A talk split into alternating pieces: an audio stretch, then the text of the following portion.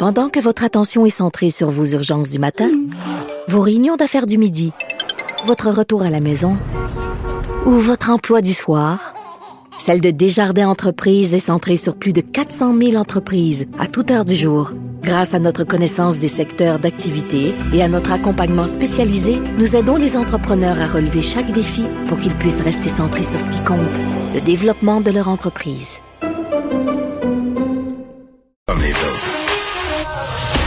Une question sans réponse n'est pas une réponse.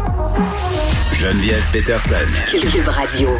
Le gouvernement Legault qui a présenté à 14 heures les 25 mesures contre le racisme du groupe d'action contre le racisme. Et j'en profite pour vous redire que euh, le premier ministre François Legault sera avec Mario Dumont tout de suite après l'émission. Mais revenons euh, sur ce point de presse. Monsieur Legault qui était accompagné de Yann Lafrenière, Nadine Giraud qui est la ministre de l'Immigration et euh, de Lionel Carman, délégué à la santé et aux services sociaux. Je jase de tout ça avec Pierre Nantel qui a suivi ça pour nous. Salut Pierre.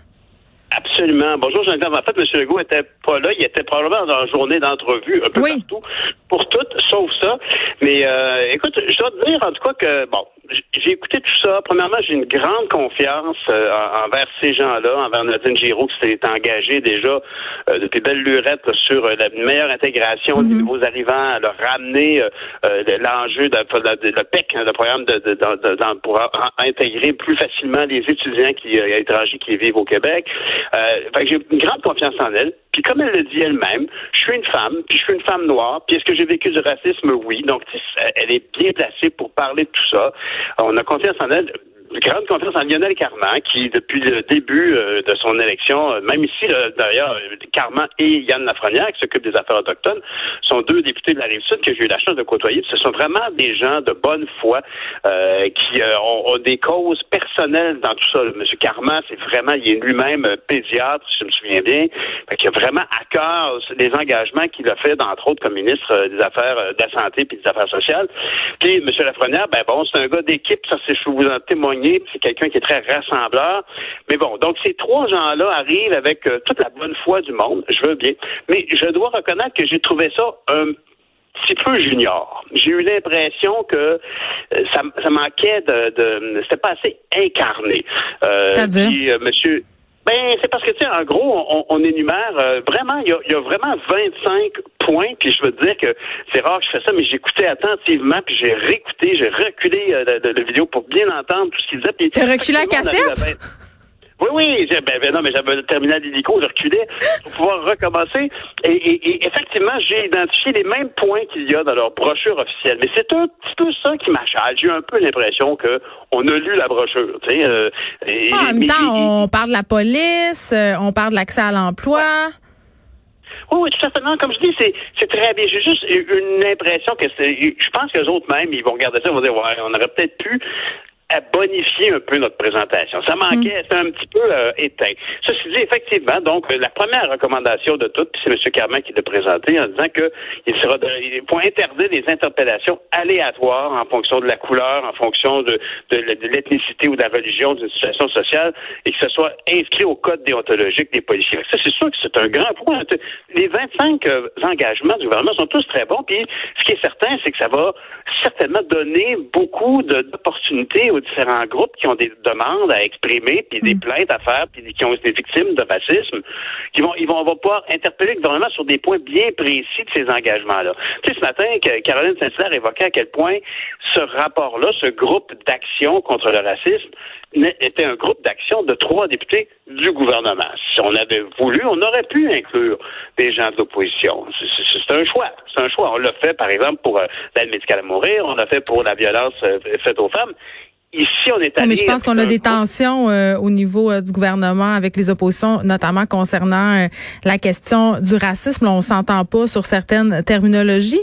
Je pense que ceci expliquant que cela.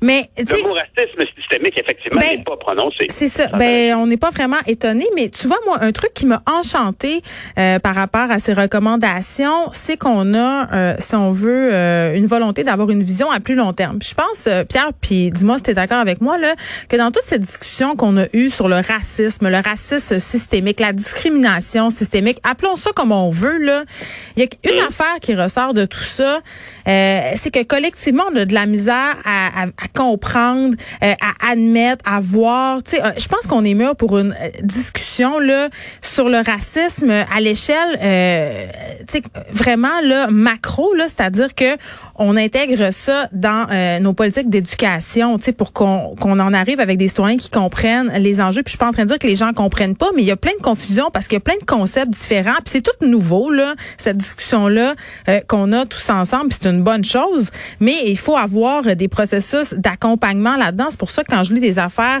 euh, comme euh, le fait qu'on développerait une campagne nationale de sensibilisation pour un peu donner des exemples, parce que je pense qu'on a de la misère, on a toute une vision un peu cliché du racisme, là, mais dans ses formes subtiles, on a plus de misère. Puis moi, la première, là, tu sais, à, à, à ah, comprendre puis à voir, puis de, de voir qu'on va intégrer peut-être ces questions-là euh, tout au long du parcours scolaire des jeunes, mais ça va faire justement que des discussions, des tensions comme on a connu il y a quelques mois, puis au printemps passé, mais il va peut-être en avoir moins avec le temps. Puis en ce sens-là, c'est une très, très bonne chose. Moi, j'étais contente de voir ça.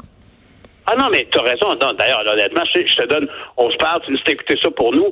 Fait que je te donne mon impression première, c'est qu'en termes de communication, j'ai n'ai pas trouvé ça top notch, dans le sens que j'ai trouvé, mais ceci dit, effectivement, les 25 engagements sont de 25 engagements, comme je te disais, qui sont des tous des, leviers que pourront actionner des gens qui disent, ben, vous êtes engagés à ça, ben prouvez-le. Tu parlais évidemment de, de, de, je parlais des interpellations aléatoires qui doivent être arrêtées. On parle aussi de, de, de joindre des intervenants, des travailleurs sociaux aux policiers. Donc, on, parle de patrouille mixte, on parle de formation continue, comme on l'a vu d'ailleurs euh, du côté de Longueuil. Tu sais, le, fameux chef de police, Fadi Daguerre, qui a demandé à ses policiers de découvrir les communautés dans lesquelles ils travaillaient. Ben, on, veut, on veut aller de ce côté-là en formation continue pour tout le corps policier. Et pour les Autochtones, j'imagine euh, qu'on a des actions là, avec ce qu'on a connu avec l'affaire Joyce Echaquan, on n'a pas le choix.